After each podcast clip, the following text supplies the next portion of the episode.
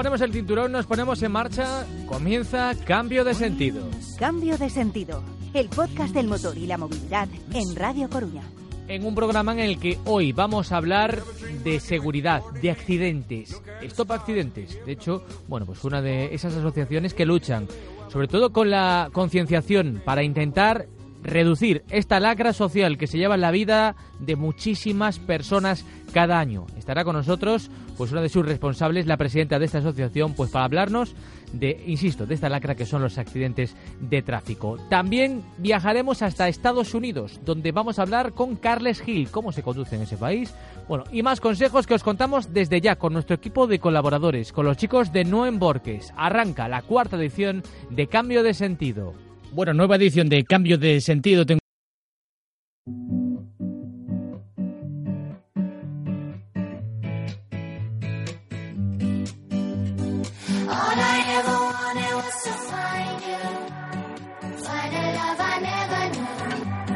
Bueno, nueva edición de Cambio de Sentido. Tengo a mi lado a Quique Martínez. Hola, Quique, ¿qué pasa? ¿Qué tal, Adri? Muy y también está Tonecho Amor. Muy buenas, Tonecho. ¿Qué tal?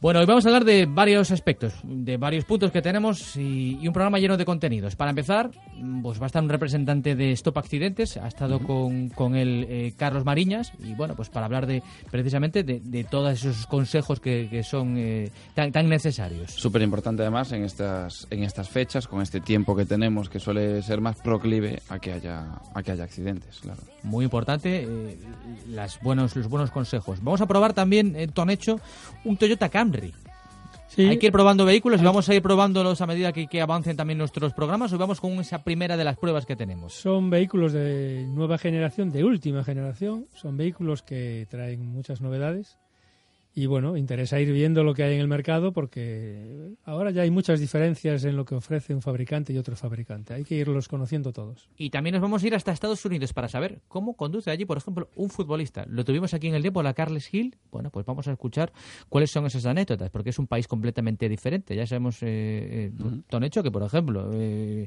no es lo mismo conducir aquí en España que en otros lugares. Y Estados Unidos son dentro de lo que cabe, aún tiene su mm, aparente normalidad, su cierto orden. Luego cada uno dice que también es orden todo. Pero, claro, pero después te encuentras que te adelantan por todos lados y es lo más normal del mundo. Entonces dices tú, orden sí, pero su, su, Y tienen unas ITVs envidiosas, porque allí se puede hacer lo que quieras en el coche y nadie te dice nada. yo me acuerdo que iban coches con, con pinchos en, en las ruedas hacia afuera, que parecía de, de una película de, los picapiedra y no pasa absolutamente porque nada. en Estados Unidos el único, lo único que te pide el gobierno es eh, por, el tema, por el tema de las emisiones que sí que sí que lo controla un poco y poquito más. Pues el, coche, el coche es tu propiedad privada y... Es como la casa. Puedes hacer en Miami, que la parte delantera del coche estaba como hacia arriba inclinada. O... Eh, tremendo, tremendo. Y aquí hay que pasar por caja para todo.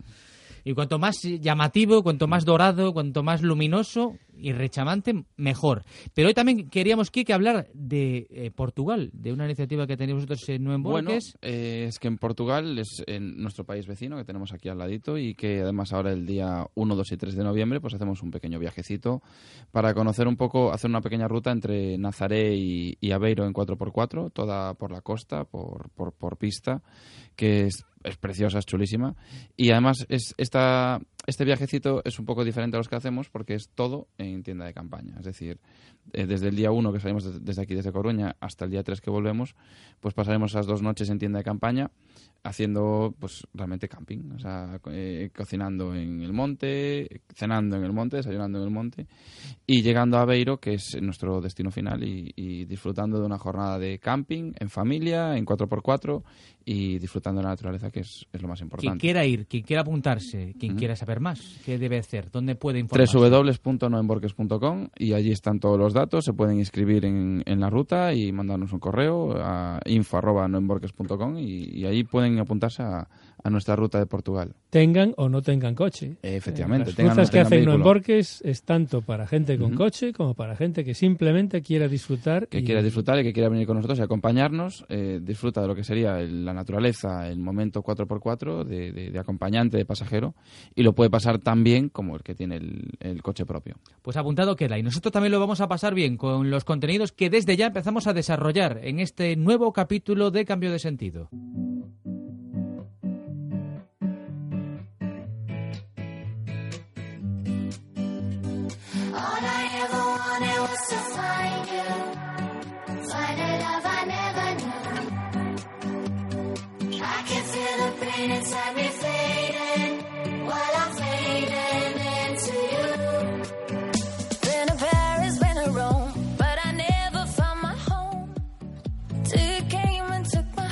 Bueno, pues nos encontramos aquí en el concesionario de, Toyota La Coruña, Pregón Motor.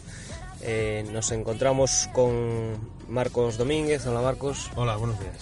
Y eh, vamos a realizar una prueba del Toyota Camry. Eh, que bueno, que nos acabamos de, subir al, vehículo ahora mismo. Marcos, ¿en, qué, ¿en qué sección, en qué segmento colocamos este modelo? Bueno, nos situamos en un segmento de, gama alta en 4,88 de largo el coche, más o menos nos situamos un poquito en la competencia que, como te comentaba antes, es el Audi A6, es el BMW de la serie 5, Mercedes clase E, incluso el Lexus S. Lo que sí es cierto, nos situamos un poquito por debajo de precio. De hecho, con nuestro competidor de Lexus, que lleva el mismo motor y la misma, el mismo tipo de transmisión, vamos unos 10.000 euros más baratos. Correcto, aunque bueno, todos, todo, el público conoce la, calidad de acabados de Lexus, eh, bueno, nos acabamos de subir al modelo como comentaba y bueno, así aparentemente pues la calidad de los acabados es, es, muy buena. En cuanto al diseño, que también es un modelo muy nuevo, ya es una cosa eh, particular, ¿no? Pero bueno, notamos, eh, bueno, pues eso, una calidad de, acabados, de, de, de, los, de los, bueno, bastante, bastante, bueno. Hay una cosa que he visto en los, en los en la publicidad, ¿no? que habla como, mm, hace referencia a la diferencia de, del coche. ¿Cuál es lo que diferencia a este modelo de, de otros competidores del mismo segmento? Bueno, yo creo que la diferencia fundamental estamos hablando de que es el, único vehículo que, quitando Lexus por supuesto, que tiene solo tecnología híbrida. Eh, hablamos de un motor 2.5 de 218 eh, caballos eh, y son todos automáticos. la competencia tiene motores diésel, motores gasolina, pero nosotros tenemos solo y exclusivamente híbridos. Muy bien, pues vamos a, ver cómo funciona este híbrido. Vamos a, salir de aquí del, concesionario Breogán Motor concesionario de Toyota en La Coruña, aquí situado en la Nacional Sexta, eh, concesionario de Toyota, Lexus, Porsche y, eh, bueno, como en un modelo híbrido estamos ya mm, moviéndonos y aquí no hay ningún ruido ni sonido, estamos en modo híbrido. En modo eléctrico, efectivamente.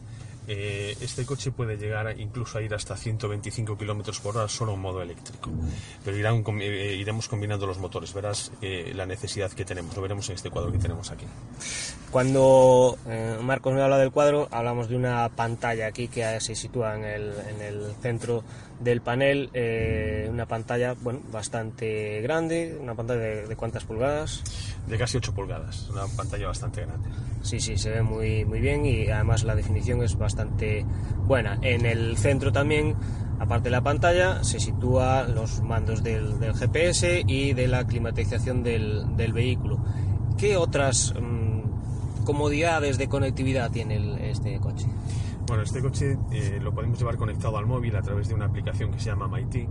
Así veremos cómo el coche acelera, cómo el coche frena, incluso podemos pedir en el mantenimiento a través de esa aplicación. Ah, muy bien, o sea, es muy moderno. Y también, eh, bueno, como, como hemos visto en algunos modelos, el, teléfono para cargarlo se puede cargar, hay que enchufarlo o carga automáticamente, ¿cómo es? Depende del acabado. Hay algunos que tenemos directamente la carga a través de un puerto USB y otros tendremos un cargador inalámbrico, que sería en el, en el acabado Luxury. El que estamos probando ahora es el acabado Advance, es el intermedio. Vale, que hay, entonces deduzco que hay tres acabados. Hay tres acabados. Hay el Business, eh, hay el Advance y hay el Luxury. Bueno, ahora estamos adelantando aquí un camión por si los oyentes escuchan un poco de ruido. No es del coche, es un enorme camión que nos venía a la par. Eh, el coche es, eh, pues bueno, lógicamente muy silencioso. Y bueno, yo me sitúo en, en él cómodo. Delante tenemos una guantera mm, bastante generosa también debajo del apoyabrazos hay una guantera muy, muy generosa y bueno, esto ya no es novedad. Eh, en, muchos modelos eh, desde hace tiempo no veo ningún cenicero. No, eh, desde hace ya bastantes años Toyota o en este caso el Camry, si quieres un cenicero tienes que pagarlo aparte pero es, es muy extraño que la gente te pida ahora un cenicero. ¿eh? La gente ya no fuma en el coche. Vale, eh, la parte de, de, bueno, pues de estas eh, comodidades que hemos comentado del, del modelo, eh, sí que yo creo que el público general también está interesado a veces en los sistemas de seguridad. Cuéntanos así principalmente si hay alguna novedad en este modelo o, cuáles son sus, principales sistemas de seguridad. Bueno, ya desde hace años eh, Toyota hace mucho hincapié en el tema de, de la seguridad. Este coche ya va equipado con el sistema precolisión. Si el coche delante frena, este coche frenará por nosotros. El aviso de cambio de carril involuntario. Tiene un control de crucero adaptativo. Si nosotros vamos a una velocidad superior al coche que va adelante, este coche quedaría atrás, no impactaría contra él. ¿vale? Eh, lleva faros desde el modelo más bajo, ya faros LED. Vend- el coche vendría muy equipado en, tem- en temas de seguridad. 7 airbag, eh, control de tracción, control de estabilidad, zonas de deformación programada. En temas de seguridad, creo que somos, casi me atrevo a decir, los que más sistemas de seguridad tenemos del mercado. ¿eh? Muy bien, también, eh, bueno, eh, vamos a sentarse uno en el puesto de conducción, se observa que este modelo que estamos probando concretamente es automático. ¿Son todos automáticos o hay la posibilidad de, de comprarlo manual? No, todos los híbridos de Toyota son todos automáticos y la tendencia que es Toyota es convertir absolutamente toda su gama en, en vehículos híbridos automáticos. De hecho, ahora mismo eh, solo vendemos gasolina, en- hablo en el tema de turismos, ¿eh? en el modelo Yaris y Aigo. Lo demás es todo híbrido. Ah, muy bien. Y luego, aparte del, del cambio automático, se observan unos botoncitos que hay aquí en- detrás del cambio. Uno pone Eco, Normal y Sport, que son los modos de conducción. Son los modos de conducción. El modo eco lo que hace el coche es bajar el gasto electrónico para reducir el consumo del coche.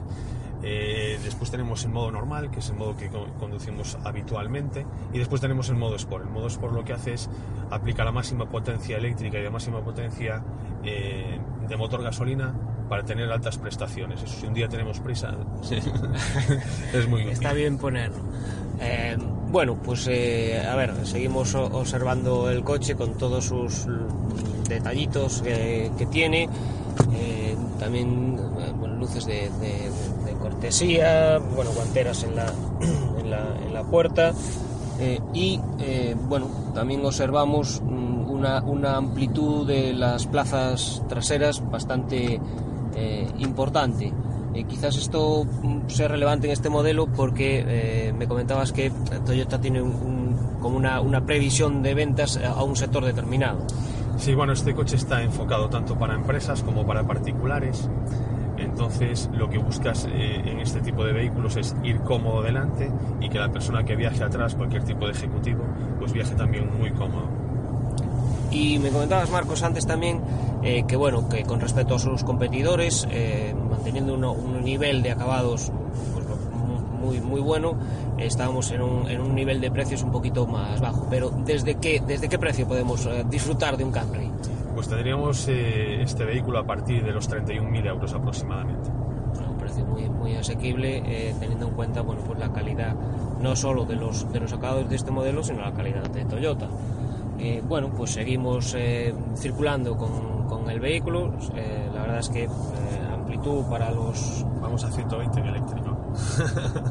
Ah, pues sí, 110 exactamente marca el, el marcador y esto es motor, vamos con el modo eléctrico 100%. Efectivamente. ¿vale? Aquí en la pantalla nos indica pues, eh, qué es lo que estamos, eh, qué modo de tracción estamos utilizando, el nivel de carga de la, de la batería, que en este momento está por encima de la mitad. Y, y, bueno, me imagino que esta pantalla mm, multifunción nos ah, dará otro tipo de información como GPS, la, la- la- radio, lo que sea. Y veo aquí una ranurita encima de la pantalla. ¿Esto qué es? ¿Para el CD? Esto todavía es para CD, sí, este modelo. bueno, este modelo ya lleva eh, años vendiéndose en, en otros mercados, en todavía, todavía mantiene lo de CD. Eh, de hecho, hay gente que todavía lo demanda, no mucha, pero todavía lo demanda. Eh, yo me imagino que a partir de la siguiente generación ya no lo traerá, pero de momento para aquellos eh, personas que todavía tengan CDs en casa lo podemos utilizar en este coche. Bueno, eh, a mí no me parece mal personalmente, tengo mm, cientos de CDs que ya no puedo reproducir en casi ningún sitio, pero bueno, eh, hay que decir que eh, casi no ocupa nada, es una línea pequeñita encima de la pantalla, que es, como comentábamos antes, de generosas eh, dimensiones. bueno, pues seguimos circulando y ya nos vamos a dirigir hacia el concesionario y allí seguiremos la entrevista para destacar algunos otros detalles de este vehículo. Cambio de sentido el podcast del motor y la movilidad en Radio Coruña. Bueno, y seguimos eh, aquí con, Marcos, ya estamos, ya hemos llegado de vuelta en nuestro pequeño paseo en el Camry, en el, eh, estamos otra vez en el concesionario Toyota Breogán y eh, bueno, aparte del espacio ahora hemos visto el, abierto el maletero. la verdad es que casi no se ve el final. No, es un maletero bastante generoso. Estamos hablando de un maletero de 524 litros y prácticamente es necesario. La, gente que utiliza un, coche de este tipo necesita un maletero grande. Coche grande, maletero grande. Claro, claro. Eh, una curiosidad, ¿lleva rueda de repuesto? ¿No la lleva? No, se puede montar, pero en principio llevarían todos kit antipinchazos. Y otra curiosidad, cuando los coches montan tú como, como profesional del sector, que vendes eh, coches a particulares, me refiero, y bueno, incluso también a, a flotas, kit de pinchazos, ¿los saben usar? Sí, es mucho más fácil. Yo antes de que salgan del concesionario con el coche explico cómo funciona. En cuestión de cinco minutos está solucionado un pinchazo. No tienen que levantar el coche, quitar los tornillos. Para mí es mucho más cómodo. ¿eh? Claro, claro, no, seguro que es más cómodo. Es una buena medida porque lo que no sé si el usuario luego sabe eh, usar ese, ese sistema. Eh, bueno, pues nada, Marcos, te agradecemos que nos hayas atendido y que nos hayas dado este pequeño paseo. y bueno, y esta es la prueba del, del Toyota Camry. Gracias. Gracias a vosotros por venir. Y aquí lo dejamos. Cualquiera de nuestros oyentes que esté interesado eh, tendrán toda la información técnica y mm, podrán probarlo, verlo eh, por arriba, por abajo, por un lado y por el otro. Este precioso Toyota Camry en eh, concesionario Bregan Toyota de La Coruña. Muchas gracias.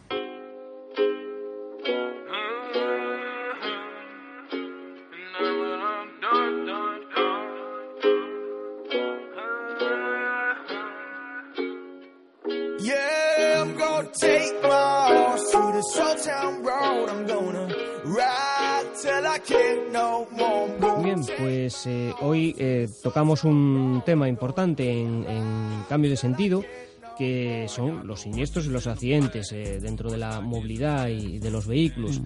Y contamos en nuestro estudio con la presencia de Jean Picard de la Asociación Stop Accidentes. Hola, ¿qué tal? Hola, buenos días.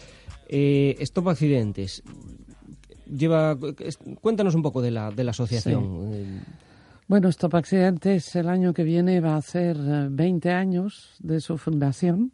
Son muchos años luchando para que lo que nos ha pasado no le pase a nadie más. Stop Accidentes nació de la, de la impotencia de muchas madres que habían perdido a sus hijos en un mal llamado accidente de tráfico. ¿no? ¿Por qué, me haces esa puntualización de mal llamado? Sí, y eso que nos llamamos accidentes, ¿no? Mal llamado porque el accidente es accidental.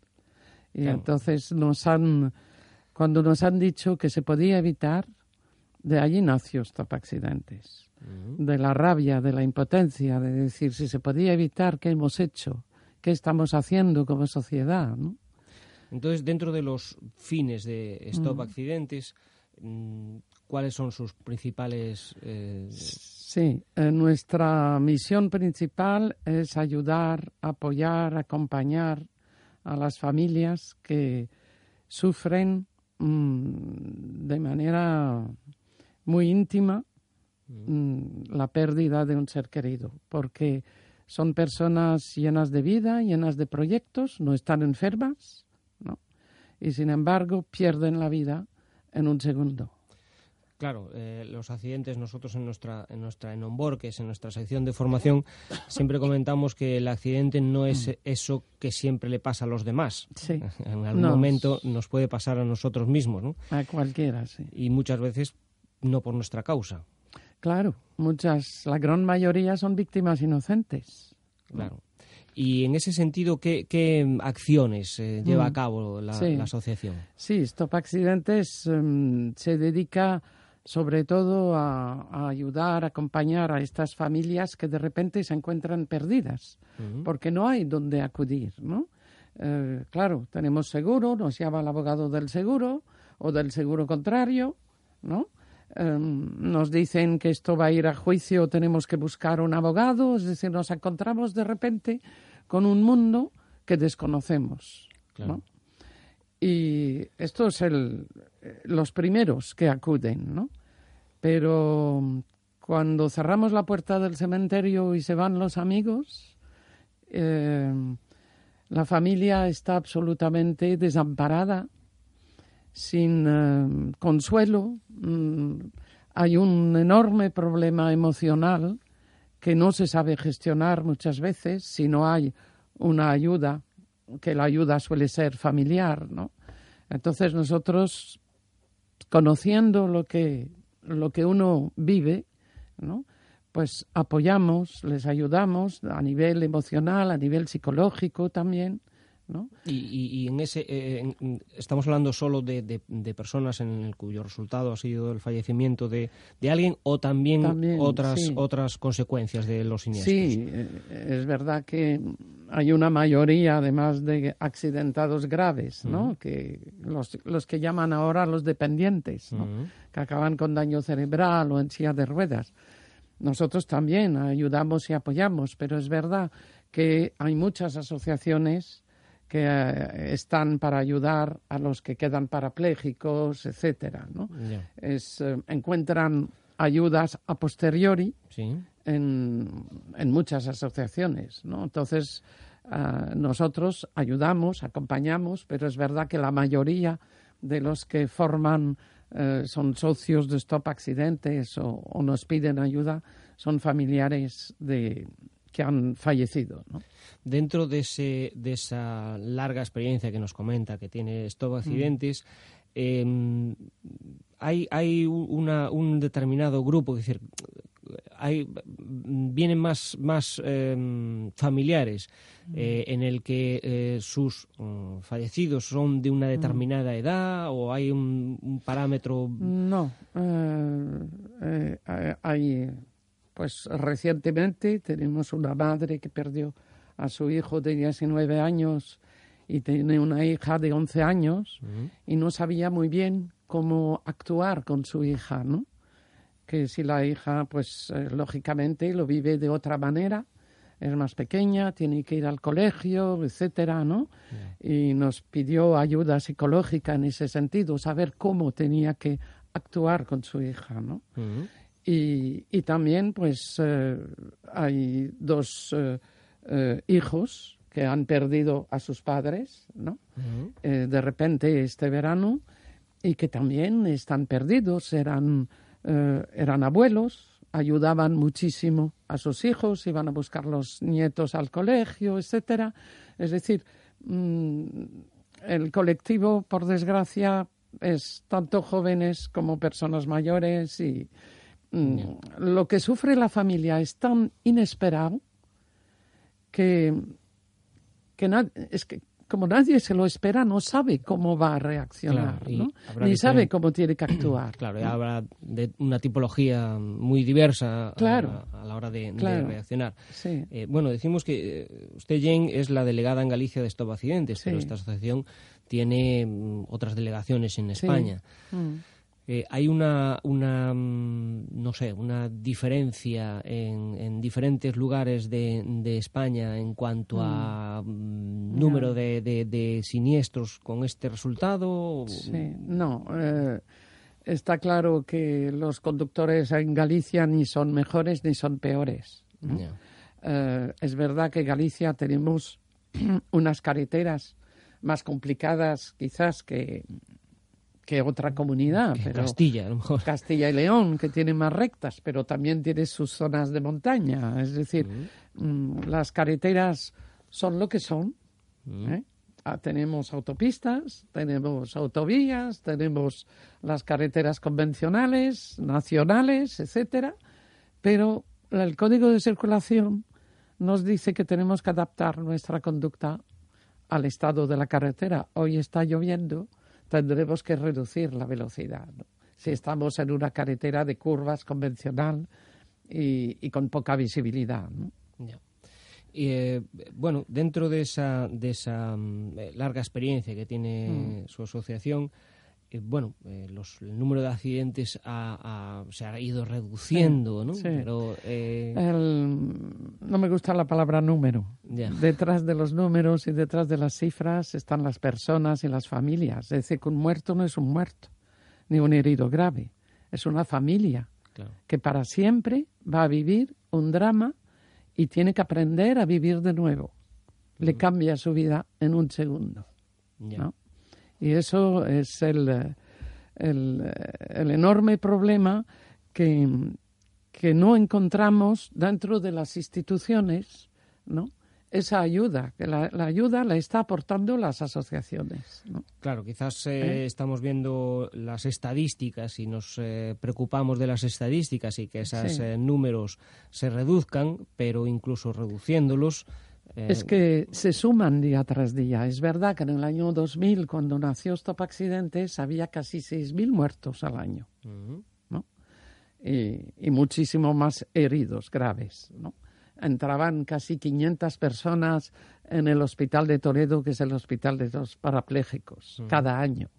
Y nosotros decimos que los muertos y los heridos graves se suman día tras día.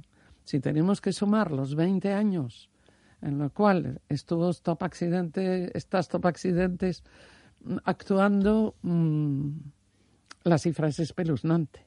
Es verdad que hemos reducido la siniestralidad, porque lo hemos trabajado mucho. Stop Accidentes ayuda a las, a las familias, pero también hacemos prevención al 50%, desde la educación, desde la reivindicación. Fuimos nosotros que hemos luchado para cambiar el Código Penal, ¿no? Para hacer que la, la- la conducta temeraria, la conducta con alcohol, sea de verdad mm, un, del- un delito. Claro, hombre, eh, evidentemente la, la- bueno, la, la reforma de la legislación eh, Sí. puede llegar a, a variar las cifras, pero sin duda es el tema, pienso yo, que el tema educacional el que Sí. seguramente variará estas cifras. Y en ese sentido también Stop Accidentes hace Hemos una, una trabajado. labor. eh, lo que pasa, la educación es mucho más lenta. Ya, ¿no? claro, va a dar resultados Entonces, a, a medio largo plazo. A medio largo plazo, el control y la sanción es el que ha dado resultados, ¿no? de pasar de casi 6.000 a 1.680. Ya. ¿no? Eso ha dado sus resultados. Es triste. Eso nos da mucha pena, porque ojalá con la educación lo hubiésemos conseguido, ¿no? Con la educación, porque todos somos responsables de nuestra conducta, Ujú. ¿no? Somos los primeros que tenemos que ser educados y convivir en la carretera, ¿no? Stop Accidentes, lo que hacemos a nivel de Galicia, pues es trabajar con los colegios, los institutos, ¿no? Eh, ahora mismo en la, en la Coruña tenemos el proyecto ANCAS, que es el que in- intenta e incitamos y promovemos que los niños, los escolares, vayan andando al colegio, que no tengamos delante de los colegios un montón de coches aparcados en segunda y tercera fila, porque hoy llueve, ¿no? Claro. que hoy eh, el eh, ir y desplazarse andando por La Coruña, por el camino escolar de las Ancas, hemos hecho caminos seguros. ¿no? Y entonces estamos, ya casi, tenemos casi 200 kilómetros de, de, de caminos seguros. Lo que pasa, eh, los niños sí quieren ir andando, pero Los hay, padres no. los padres son más complicados, ¿no? Habría que dar cursos a los padres también. En no eso a- estamos, en en eso estamos, trabajando con las AMPAs, intentando eh, concienciar a los padres que, que sus hijos también tienen que adquirir poquito a poquito esa independencia mm, de saber manejarse por la, por la ciudad. No digo que un niño de tres años vaya solo, pero sí puede ir acompañado a lo mejor con la vecina y esta Sí. madre ir a trabajar. En ese sentido, ¿no? bueno, quizás la, la sobreprotección de, de estos tiempos. Cuando eh, éramos más jóvenes, andábamos por la calle a edades tempranas, Sí. es verdad que también había menos circulación Es verdad. y era más seguro, pero bueno. eh, Pero también hay, hay una falta también de, de, de solidaridad, ¿no? Si yo salgo de mi casa y la vecina de arriba también sale al mismo tiempo, cada una con su niño, ¿no? sí. Eh, podrían ayudarse y decir, mira, hoy voy, voy yo, mañana vas tú y nos vamos turnando. Esto lo hemos conseguido. ¿eh? en, al- En algunas... en algunos colegios, ¿no? Ah, Es decir, algo más de solidaridad y esto ayuda a muchos padres eh, que tienen que ir a trabajar o tienen que hacer cualquier actividad por la mañana, ¿no? Eh, bueno, y, y volviendo un poco a, a la otra parte de, de la, de la asociación, Mm. eh, dentro de toda esta larga experiencia, eh, ustedes notan que los, los, los familiares de, Mm. de las personas que han sufrido un siniestro eh, suelen tener muchos mm, problemática, además de la de ya de la psicológica, también Mm. em, burocrática con las compañías de seguros y. Esto es el, el gran problema, ¿no? Porque mm, como es un mundo que, que muchas familias, pues bueno, tienen su seguro, eso sí, pero pues a lo mejor nunca han tenido que utilizarlo en, en un caso así, ¿no? Claro. Y tampoco nunca han estado en contacto con un abogado porque nunca lo han necesitado, ¿no? Entonces son mundos desconocidos, ¿no? Y que mm, muchas veces con el seguro, pues manda Ahí. el negocio. Claro, la ¿no? compañía está para, para ganar dinero y pone, Y- cuando puede, pone trabas. Exactamente, ¿no? Entonces nosotros estamos allí intentando eh, eh, aconsejar, ¿no? Y, y sobre todo em, eh, tomar su tiempo, ¿no? Porque muchas veces las compañías de seguro, no, no, tú mira, si firmas, yo te pagaré mañana lo que te corresponde, Ya. ¿no? Bueno, pues esperamos, antes de firmar, vamos a consultar primero qué es lo que estamos firmando. ¿Y de qué manera? Claro, porque uno no antes de que, de que se produzca el Mm. accidente no es no está pensando en, Claro. muchas veces no piensa en qué puede ocurrir Y no hemos leído la letra pequeña. y no hemos leído la letra pequeña. Entonces, ¿de qué manera eh, llegan eh, los asociados o esas personas a, su- a su asociación? Porque ya es Mm. Bueno, cuando ya se ha producido Claro. el siniestro y uno está en una situación un Tenemos poco... lo- los dos casos, ¿no? Eh, los que llegan eh, al poco tiempo, pues les podemos ayudar y acompañar y aconsejar, ¿no? Em, eh, los que ya han firmado algo, entonces se complica mucho más, ¿no? Porque enseguida, pues hay que hay que mirar y tener un abogado para a lo mejor recurrir, etcétera, etcétera. ¿no? Entonces, nuestro consejo es eh, siempre, porque eh, no estamos en condiciones ni de leer ni de escuchar cuando ocurre esto. No estamos en condiciones. La- la- la- el, el problema emocional que tenemos dura mucho tiempo. Y aparte de eso, ahora mismo tenemos más de seis meses que podemos esperar el atestado, etcétera, para denunciar. Es decir, podemos dejar un tiempo para mm, empezar a comprender Lo que- que ha cómo tenemos que actuar, ¿no? Y por eso nosotros podemos ayudar y aconsejar en ese momento, o que otro miembro de la familia sea el que se haga cargo, el que mejor está en condiciones de comprender, porque cualquier cosa que nos digan no la vamos a oír. Bueno, y si alguno de nuestros oyentes estuviera interesado en conocer un poco más la, la asociación y saber cuáles son sus Mm.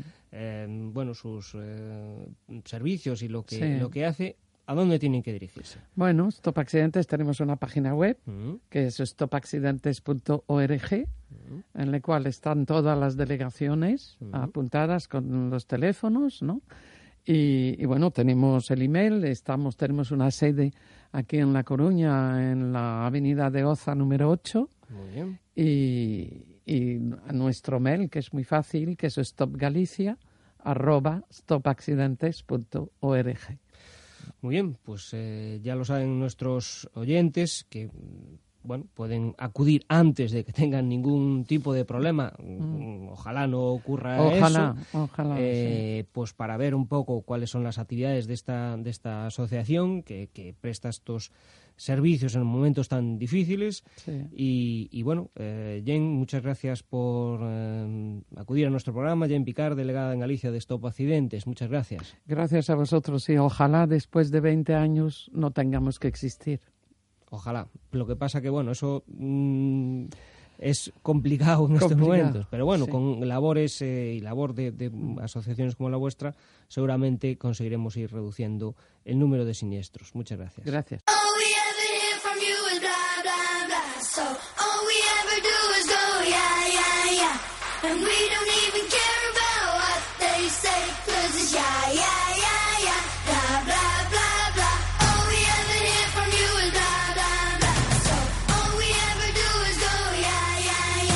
Carles Gil, muy buenas. Hola, muy buenas. Oye, ¿es muy distinto conducir en Estados Unidos a hacerlo en España? Sí que es verdad que cambia alguna cosilla, pero, pero lógicamente yo estuve en Inglaterra, creo que es más complicado todavía, ya por el hecho de, que se conduce por la otra parte, pero, pero bueno, yo aquí lo que más resaltaría es eh, eh, igual el tema de, de, las señales, los semáforos, que muchas veces no sabes cuándo pararte, porque normalmente en España nos paramos justo delante, aquí hay bastante más espacio, o sea, está bastante más lejos el semáforo, es un poco lioso, pero bueno, por lo demás, eh, bien. Y, y, los stop también, ¿no? Porque ahí tienen una regla con los stop y, respetan el que llega primero del segundo, eso es tremendo, ¿eh? Sí, por eso te digo que las señales son un poco así, eh, eh, yo intuyo y, paso y ya está. Oye, y en la zona donde tú vives, que, vives en la, en, la costa este, eh, son un poco más civilizados. En la zona que yo conozco de, del sur y, por Texas, allí no paraban, por ejemplo, los pasos de cebra. ¿Ahí lo respetan? Sí, sí, sí, bastante. De hecho, sí que es verdad que, me llama más la atención que en España, pues lentamente la gente pasa y, dan por hecho que paras y aquí hasta que no paras no, no, no, no cruzan, ¿sabes? Claro. Y, otra cosa, Carles, también que, ocurre, eh, los coches, el tamaño, que, varía un montón, ¿no? Eh, tú, por ejemplo, conduces ahí un mini, un coche pequeño, que aquí ya es pequeño, pero ahí es eh, un micro machine. Sí, sí, sí. Yo aquí mismo ahora llevo un, Q5 y, es de los pequeños, o sea, de los normales tirando a los pequeños. Claro. La verdad es que los tamaños sí que son muy grandes.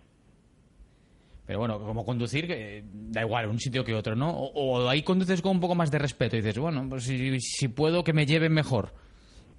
Yo la verdad es que, conduzco igual, sin ningún problema. De hecho, eh, pero eh, van bastante más lentos que en España. Por lo menos aquí eh, sí que es verdad que, van bastante lentos. O sea que, que, sin problema. Carlos Gil, pues muchas gracias por, por estar con nosotros dos minutitos, ¿eh? Y un abrazo. Vale, muchas gracias.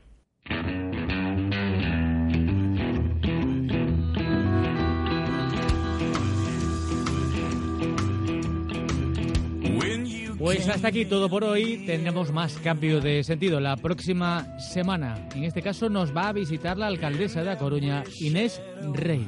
Esto ha sido todo. Adiós.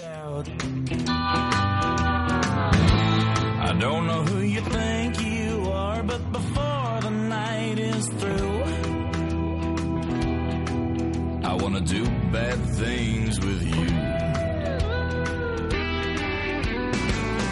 I'm the kind to sit up in his room. Heart sick and eyes filled up with blue.